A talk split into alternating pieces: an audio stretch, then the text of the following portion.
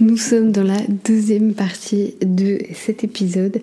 N'hésitez pas à aller regarder le premier épisode si vous ne l'avez pas déjà écouté, où on parlait du coup des trois premières lois du karma. Le karma, c'est un sujet qui m'intéresse énormément, j'y crois beaucoup, j'y crois depuis des années.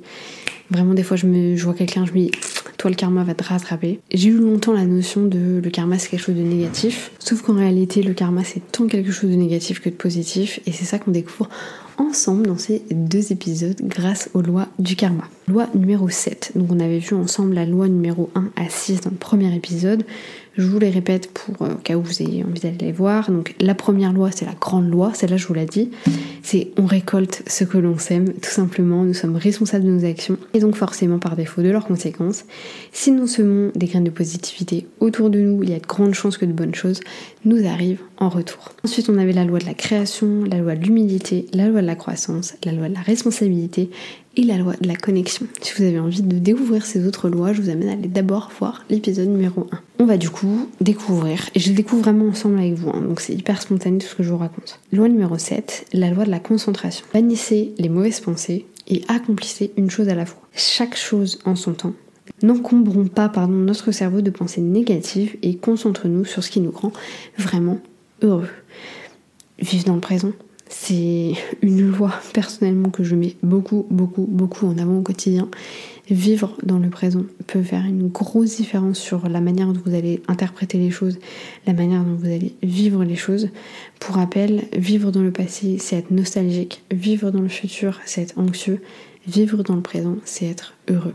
Donc essayez le plus possible au quotidien de vivre dans le présent. Loi numéro 8, la loi du don et de l'hospitalité, où c'est en étant altruiste que nous dévoilons nos attentions réelles. L'altruisme est une qualité essentielle. Il ne suffit pas de dire je veux aider, il faut le faire réellement.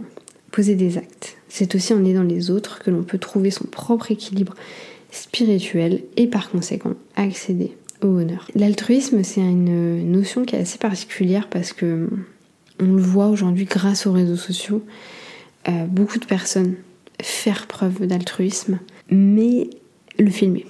Le filmer, le mettre sur les réseaux sociaux, blablabla. Bla Du coup, c'est difficile en fait d'avoir cette notion de est-ce que c'est vraiment de l'altruisme? Est-ce que les gens font vraiment quelque chose de bien ou pas? Par exemple, là je pourrais vous dire, l'autre jour j'ai donné 30 euh, sandwichs à des SDF. Mais est-ce que du coup c'est être altruiste que de vous le dire? Vous voyez ce que je veux dire? Est-ce qu'il faudrait pas mieux que je le garde pour moi? Chacun a sa manière de voir les choses. Je pense que vous avez compris quel était mon avis là-dessus. Moi, je pars du principe que si on a vraiment envie de faire les choses par altruisme, il faut le faire sans attendre quelque chose en retour. Et même si demain vous décidez de communiquer dessus, forcément, inconsciemment, vous allez attendre que la personne en face de vous se dise oh, elle est mieux que moi cette personne-là est mieux que moi, cette personne-là est fantastique, cette personne-là aide les autres. C'est de l'inconscient.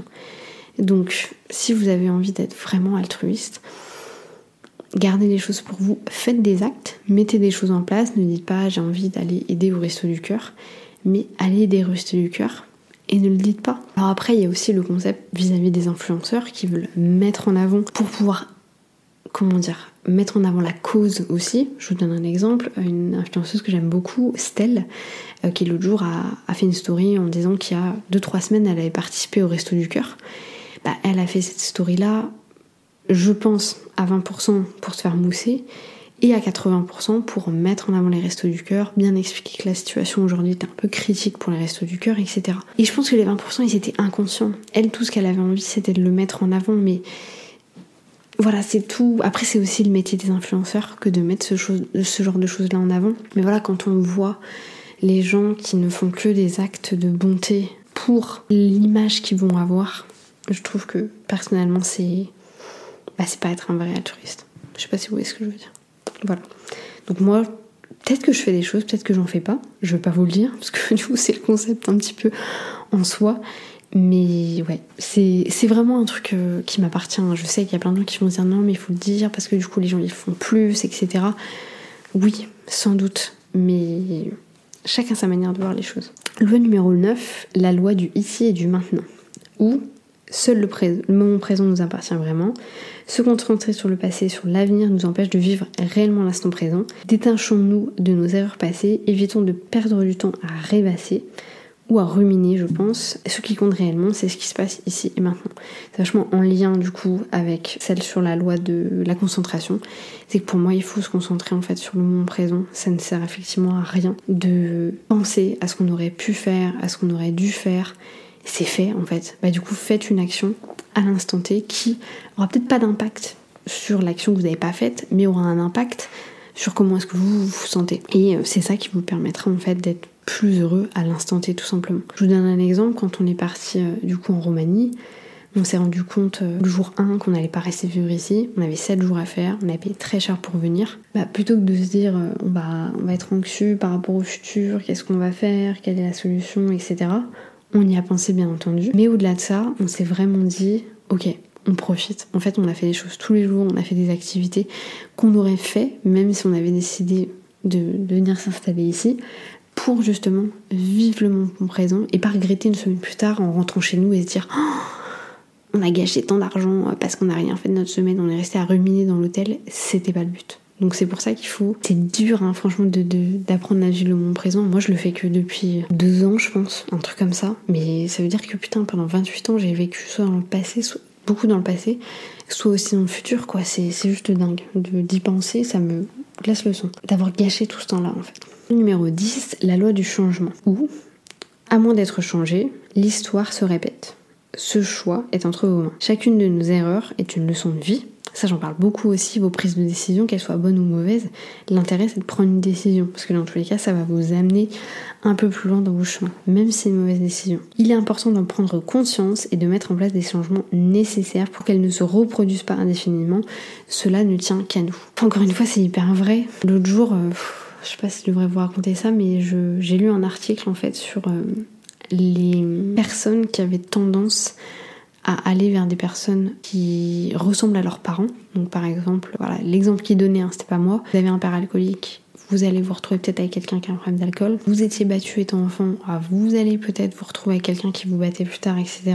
En fait, qu'on a tendance à aller vers des choses qu'on connaît parce que même si ça nous met, bon là du coup pour le coup c'est des exemples hyper négatifs, bah, c'est des choses qu'on connaît, c'est des choses qui nous permettent d'avoir un cadre, etc. Même si c'est un cadre négatif. Et regardez-le, hein, par exemple avec, euh, je crois que ça s'appelle le syndrome de Stockholm, le fait d'avoir de, de l'empathie pour la personne qui nous a fait du mal. Donc par exemple pour les petites jeunes filles, souvent c'est ça, qui ont été kidnappées, qui finissent par avoir de l'empathie, voire par aimer leur agresseur, leur kidnappeur, à force en fait de connaître la personne tout simplement. Et ça, je pense que ça joue aussi beaucoup, c'est que on a tendance. Euh, moi, j'ai plein de copines, enfin plein de copines. J'ai des copines, mais j'ai plein de connaissances qui ont tendance à toujours retourner vers le même type de mec en sachant que c'est pas des mecs pour elles, c'est des mecs avec qui ça va venir par mal se passer, etc., etc. Mais qui continuent, qui continuent, qui continuent. Là, je vous donne des exemples pourri en vrai parce que je sais j'ai pas préparé ce podcast c'était vraiment j'avais envie de faire un truc spontané. Mais vous voyez ce que je veux dire c'est qu'on a toujours tendance à retourner vers la même chose. Petit disclaimer venez pas euh, sinon je, bloquerai les commentaires ou je supprimerai ce podcast. Je défends énormément la cause euh, des femmes battues euh, des hommes battus d'ailleurs aussi. Là c'est l'exemple qui m'est venu en tête c'est voilà, juste une généralité que je suis en train de faire. Euh, c'est pas du tout, euh, c'est pas du tout un truc en particulier par rapport à ça. Loi numéro 11, la loi de la patience et de la récompense. La patience nous offre les meilleures récompenses, les plus belles récompenses sont celles qui nous ont demandé de gros efforts. Patience et persévérance sont les mots d'ordre d'un acheminement réussi vers une vie plus heureuse. Encore une fois, hyper vrai. Plus on attend quelque chose, donc plus vous allez faire des actions positives qui vont augmenter votre jauge de karma, plus le résultat en fait va être. Euh, alors je sais pas si c'est positif, mais en tout cas euh, va vous mettre dans un état d'esprit euh, encore plus intéressant. Donc complètement les choses qu'on a attendues le plus possible sont finalement les choses qui nous font encore plus kiffer. Et du coup, dernière loi, loi numéro 12, la valeur d'une chose est une conséquence directe de l'énergie et de l'intention que l'on y met. L'argent et les objets ne mèneront jamais au bonheur absolu. Entretenons l'amitié, les liens familiaux et l'amour. Ce sont les seules choses qui comptent réellement. Très bien.